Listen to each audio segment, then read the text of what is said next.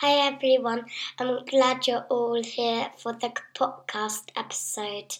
Hello, this is Katie, and this is Emmy, my lovely six year old, and we are welcoming you today. And we hope you've had a good day. Grab a blanket, grab a hot, hot what? Hot Chocolate, hot chocolate sounds good with lots of cream, cream and marshmallows and cocoa powder. Yeah. And we'll hear you, and hagelslag, which is Dutch. And we'll hear you just after the music. Have fun!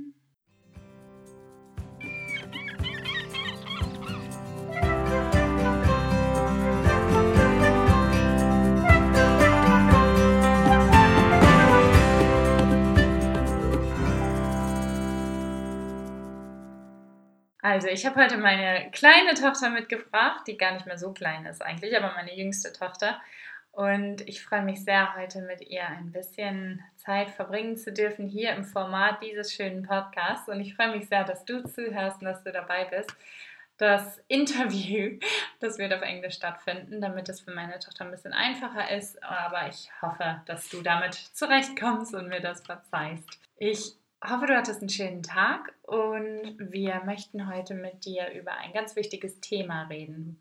Ich werde jetzt mal auf Englisch weitermachen, damit Emmy dann auch einsteigen kann.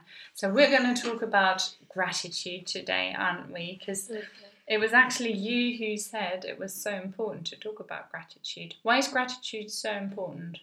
because other people don't really um, don't really have good feelings. Do you, that's a really good point. Do you remember not so long ago when you came back? I, I think you you must have been playing in the garden and you came back inside and you said, "I've got such a fiery tummy, and I'm so angry because this and that isn't working." And what did Mummy say? You have Two choices, which is happy or sad, that's and right. you can pick either. But it's about gratitude. That's right. So you chose happy, which makes sense. It, it's much nicer than choosing angry and sad. Um, and do you remember how Mummy said you could access your happiness? How what's the shortcut to your happiness, which is always inside of you? You've already said it starts with a G. Gratitude. Yeah. So what what did we say then, or what did we practice when you sat on my bed and you were telling me about your fiery tummy and all your feelings? What did Mummy say? Okay, let's do five minutes of gratitude and let's list uh, list off all the things you're really grateful for, and you did. Remember?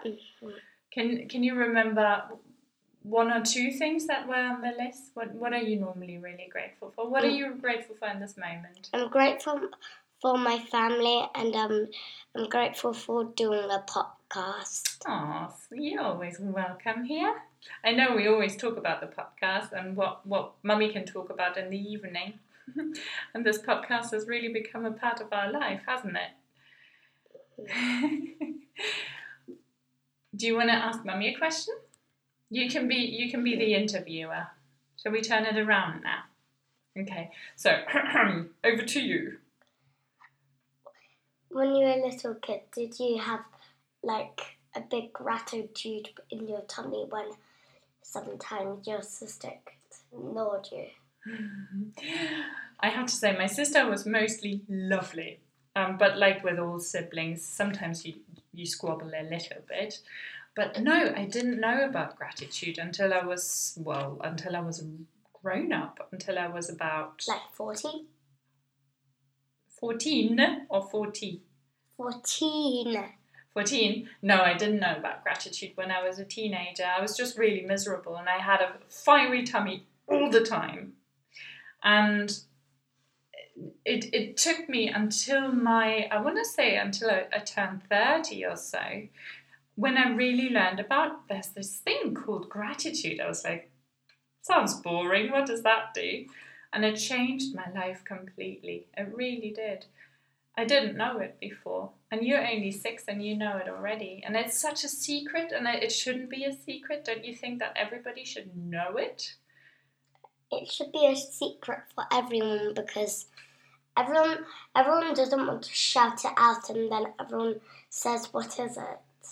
Mm. Or you mean sharing what you're grateful for? Sometimes it feels a bit like private. grateful, uh, like and the, your your fiery tummy. Like I'm thinking Mhm. about the fiery tummy on of the grateful, hmm for, and then and if you do that, if you have a fiery tummy, hmm you might you, you might end up sharing what your feelings are, but it's good to tell your dad's mums or your sisters, and then they can help you, and then you won't accidentally um, spoil your your feelings and your tummy. hmm So you mean like it's always good to ask, reach out for help and ask even your friends. hmm They can they can really help you there when when you've got really fiery and bubbly feelings in your tummy. Once Aurora and Piper um, helped me because I had a very angry tummy. Really, your friends at school?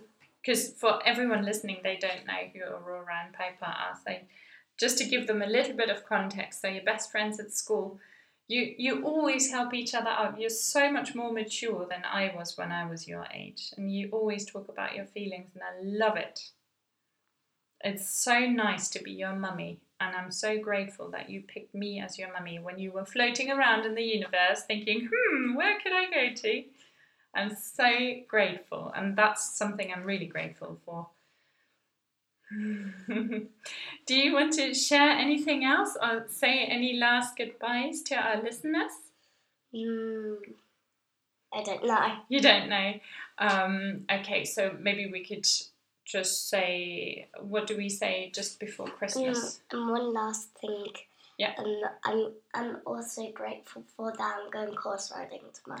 I know, it's so exciting. So, Emmy's going horse riding for the very first time tomorrow, and we are so excited. I cannot wait for you, and I'm so happy for you. Um, that was great. I- love talking to you. You're such a wise person. I think your soul is much older than mine already. I love you. Um, and thank you for talking to me, for taking your time today to talk to me and coming into my office. Um, well, we're gonna love you and leave you. Ich hoffe, euch hat die Folge gefallen.